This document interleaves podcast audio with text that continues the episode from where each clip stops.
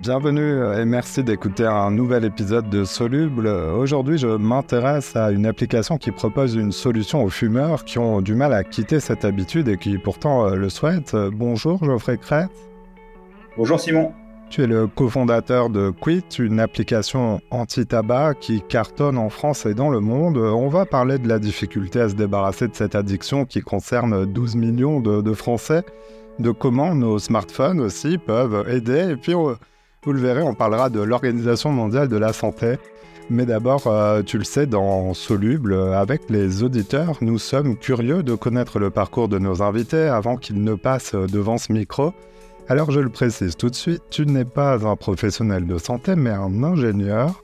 Tu es un Strasbourgeois. Tu, faisais quoi avant de lancer ton application? Avant de lancer mon application, j'étais euh, un ingénieur en informatique. Euh, et donc, je bossais beaucoup dans tout ce qui était euh, web et base de données. Et surtout, j'étais un fumeur. Ah, tu étais un, fumeur et c'est la passerelle donc euh, avec cette application que, que, tu as fondée. C'est vraiment par ta propre expérience que tu as eu l'idée de fonder une application. Il y avait un manque à combler? Ouais, parce que début 2012, j'ai voulu arrêter de fumer et donc je suis allé voir sur l'App Store ce qui existait. Euh, alors autant aujourd'hui il y a 5 millions d'applications qui existent, autant à l'époque il y en avait déjà beaucoup, mais il y en avait quand même moins. Et ce que j'ai vu m'a pas ma guerre plus, et donc je me suis dit bah tiens pourquoi je prépare ma propre solution et tout est parti là. Alors parlons-en, parlons de cette application dont le nom euh, se prononce à l'anglaise, Quit. D'où euh, vient cette idée concrètement? C'est-à-dire qu'il y avait ce manque à, combler, mais c'est au niveau des fonctionnalités que tu as eu besoin de, bah, d'inventer quelque chose? Ouais, moi j'ai toujours été joueur hein, euh, dans tous les sens du terme, hein, que ce soit ordinateur, euh, jeu de cartes, jeu de plateau, jeu de rôle, tout ce que tu veux. Et donc j'ai toujours trouvé que c'était un facteur de motivation très élevé. Euh, genre si je voulais faire faire quelque chose, à mes enfants, bah, il y avait rien de tel que de rajouter une couche ludique dessus pour qu'elles le fassent. Et moi c'est pareil. Et donc euh, j'ai cherché une application qui était très orientée autour de, de la ludification et c'est là qu'il y avait un vrai manque. Et au final, c'est aujourd'hui la force de notre application, c'est ça. En fait. Je suis assez content. La ludification, donc c'est-à-dire euh, quelque part utiliser les grands principes euh, du jeu ou, euh, ou de l'entertainment, je ne sais pas si le, le, mot est le bon. elle vient jouer clairement sur la motivation des utilisateurs. C'est ça le, plus dur dans l'arrêt du tabac. tout le monde le sait, mais concrètement, comment toi tu y réponds? C'est vrai que ce qui est difficile, c'est pas d'arrêter de fumer. Hein. Ce qui est difficile, c'est de pas reprendre et de rester non fumeur dans la durée. Et nous, on y répond effectivement avec tout un système. Euh, alors, le, le système principal est basé sur des sortes d'objectifs à atteindre. Et ces objectifs, en fait, ils vont euh, t'apprendre tout ce qui se passe de bien euh, à la fois dans ton corps. Donc, tes risques de maladie qui décroît, ton sommeil qui d'abord s'empire puis s'améliore, tes poumons qui se nettoient, etc., etc. Mais aussi ton porte-monnaie qui se remplit mais aussi tout l'impact écologique que tu as en arrêtant de fumer, parce qu'on sait aujourd'hui qu'une cigarette fume, euh, pollue à la fois à la production, mais aussi à la consommation et jusqu'au mégot. Donc tout, ces, tout ce qui va se passer dans toutes ces petites choses-là ont été transformées en objectifs à atteindre. Et à chaque fois qu'on arrive à atteindre ces objectifs, on va gagner des points, comme dans un jeu. Et avec ces points, on va gagner des niveaux. Et donc l'ambition, une fois qu'on se dit ah tiens j'ai déjà tenu depuis deux semaines, trois semaines, je vais pas craquer maintenant parce que la suite c'est ben, demain je vais avoir quelque chose de nouveau qui va se passer. Et donc en fait c'est ce ben, en tenant encore un peu, j'aurai cette nouvelle réussite qui va passer à un niveau. C'est tout ce système de, de ben, qui fait que en fait on se maintient dans le dans ce page. Alors j'emploie le mot de motivation, euh, mais attention à ne pas culpabiliser les fumeurs ou ceux qui sont en passe de l'arrêter parce qu'on comprend, et pour avoir été fumeur, que que la volonté ne, suffit pas. Alors les non-fumeurs ont peut-être du mal euh, parfois à l'entendre, euh, peut-être parce qu'ils n'en ont pas euh, fait cette, expérience. J'ai compté à peu près 12 millions de, fumeurs en France, d'après les, dernières données. comment tu t'adresses précisément à ces fumeurs, justement, avec l'idée de, ne pas culpabiliser, mais de persévérer? Bah, donc nous, dans l'application, on a, toutes ces parties de, rechute et de non-culpabilisation intégrées quasiment depuis le début une des façons la plus, les plus fréquentes et les plus bêtes de rechute sont après une personne a tenu un mois, elle a réussi à passer le plus dur, elle se dit que tout est derrière elle. Elle va sortir avec ses amis un vendredi soir, un samedi soir, euh, ils vont prendre un verre d'alcool ou pas. Et une personne dans l'audience va lui dire bah tiens, euh, tu vas pas te fumer juste une clope. Et la personne se dira ah bah ouais c'est bon, ça fait un mois, c'est derrière moi, elle va fumer cette cigarette, probablement deux trois dans la soirée et le lendemain, bah, elle va aller chercher un paquet de cigarettes qu'elle va s'acheter, et puis elle va repartir dans le processus. Alors que avec Quit, en fait, elle va, elle va quand même les fumer ces cigarettes. Donc on va pas culpabiliser. Par contre, le lendemain ou le soir même, elle va les saisir dans l'application. Elle va dire ben j'ai fumé, et nous on va avoir donner du feedback qui va déculpabiliser, rassurer et dire que c'est pas parce qu'on échoue une fois qu'elle a tout perdu. Et donc elle va pas perdre tous ses progrès. On va juste lui expliquer ce qui va se passer dans son corps et elle pourra le lendemain, elle restera au lit, elle ira pas s'acheter ce paquet de cigarettes et elle restera non fumeur.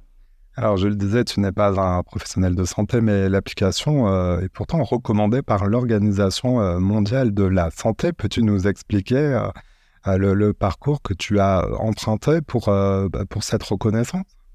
Donc c'était fin d'année dernière, ils avaient au début d'année, je sais plus, ils avaient contacté pas mal de, de, de développeurs d'applications mobiles puisqu'ils ont l'ambition d'aider 100 millions de fumeurs à arrêter à travers le monde et en disant bah voilà rejoignez-nous. Et par contre nous on met en place un système de validation et qui passe par euh, certains critères. Donc on a d'abord rempli euh, une sorte de grille d'auto-évaluation assez complète.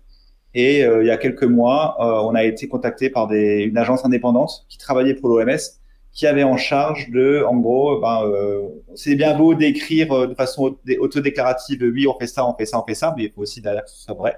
Et donc cette agence avait comme rôle de vérifier que ce qu'on disait qu'on faisait qu'on faisait vraiment et donc, on a dû fournir beaucoup de contenu, beaucoup de dossiers. On a eu quelques retours en disant, bah, ça, vous devriez le dire différemment, ça, changez-le. Pas beaucoup, hein. on a eu quelques retours. On a appliqué ces retours et suite à ça, on a eu un mail, nous annonçons, bah, bravo, vous avez été sélectionné, faites partie. Et donc, en fait, on a la première application, euh, même mondiale, hein, à avoir, à être passé par cette nouvelle, ce nouveau système d'évaluation l'Organisation mondiale de la santé, euh, c'est-à-dire que ton application est, internationale, elle est traduite en, plusieurs langues. Vous êtes euh, présent sur tous les continents? Alors, on, existe en 14 langues. Euh, on en avait jusqu'à 16 des langues, mais on a, on a abandonné deux langues asiatiques parce que on n'est pas adapté pour le marché asiatique aujourd'hui. Par contre, effectivement, on est présent dans toute l'Europe, on est présent en Amérique du Nord, Amérique du Sud, Moyen-Orient et et voilà, donc, et un peu en Afrique. Mais globalement, on est, ah, et Russie, donc on est bien, on est, bien présent dans le monde. Oui, on est euh, probablement parmi les deux, trois applications les plus téléchargées, voire la plus téléchargée aujourd'hui au monde. Et, euh, tout ça à partir de Strasbourg. La question de l'arrêt du tabac est un sujet économique, mais surtout un sujet de, de santé. Comment vous travaillez avec le, le monde médical, tout simplement? Et donc, alors, de 2012 à 2017, euh, c'était surtout un projet soirée week-end. Hein, donc, c'était quelque chose que j'avais fait tout seul, et puis euh, que je faisais évoluer plus ou moins. Jusque là, j'avais même j'avais été approché par des euh, universités américaines, des assureurs canadiens. Donc, j'avais déjà commencé à convaincre des, des médecins anglo-saxons de la pertinence de notre solution. Mais c'était beaucoup plus difficile en France, hein, où effectivement, bah, mon background d'ingénieur faisait que ben, les médecins n'étaient pas forcément alignés avec ce qu'on faisait, ou enfin, ils pensaient pas que ça pouvait marcher. Et donc 2017, quand j'ai créé la, la, la, société avec mes associés, notre premier objectif a été de, de se dire, OK, maintenant, il faut qu'on renforce absolument ce côté scientifique. Et donc, on a d'abord recruté une, une psychologue qui, en sciences cognitives et comportementales, qui a travaillé avec nous pendant cinq ans. Et par la suite, ben, ça a été de, de fonder euh, un, un, comité scientifique, de collaborer avec des tabacologues, des addictologues, des psychiatres, des psychologues, des neuroscientifiques et on avait aussi en interne un docteur en santé publique. Donc c'est vraiment, ça a été à la fois d'internaliser une grosse partie de, recherche médicale et scientifique et de collaborer en externe avec des universités, avec des partenaires qui, eux, ont euh, un peu l'autorité et euh, la force de, voilà, par l'autorité. Alors, quelques mots de ton modèle. Modèle économique, c'est une application qui est gratuite, mais euh, des fonctionnalités supplémentaires peuvent être débloquées euh, contre un abonnement. Comment ça fonctionne?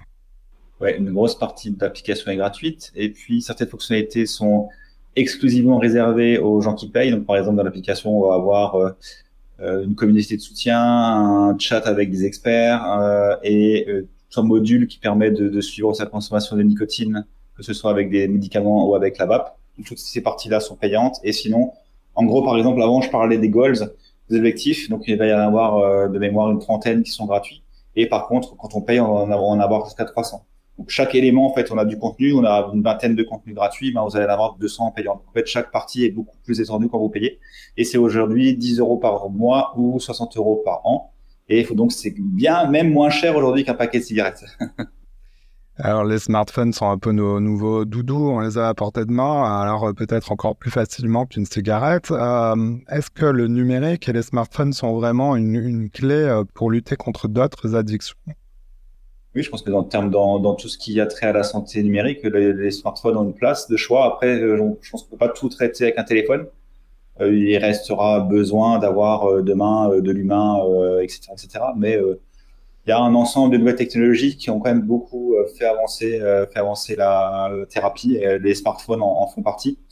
Euh, on peut aussi imaginer les, euh, les monstres connectés, euh, les casques de réalité virtuelle font aussi partie de l'ensemble de, de, de, ces outils, nouveaux outils innovants. Et en fait, oui, les smartphones ont, leur place à jouer. Et pour les addictions en particulier, donc tout ce qui est comportemental, en fait, c'est assez utile puisque que par les traitements médicamenteux pour la cigarette sont relativement moyennement efficaces, on va dire, où ils ont des effets secondaires assez forts et les gens n'ont pas forcément envie d'aller dans ce chemin-là. Donc c'est pour ça que oui, le smartphone est, est très utile.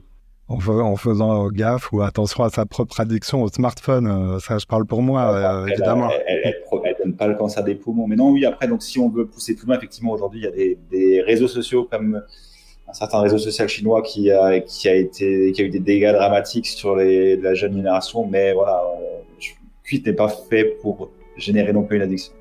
Non, c'était une boutade, surtout pour, euh, pour moi, quand je consulte mon temps d'écran. Donc, Geoffrey euh, Kretz, cofondateur de l'application euh, Quit. Alors, ça s'écrit K-W-I-T. je mets le lien dans la description de cet épisode, le lien vers le site internet et donc les stores d'applications. Geoffrey, merci d'être passé dans Soluble. Ben, merci Simon pour l'invitation. Ça fait un plaisir.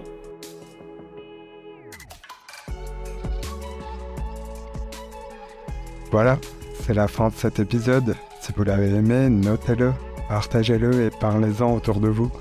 Vous pouvez aussi nous retrouver sur notre site internet, c'est soluble.media. À bientôt.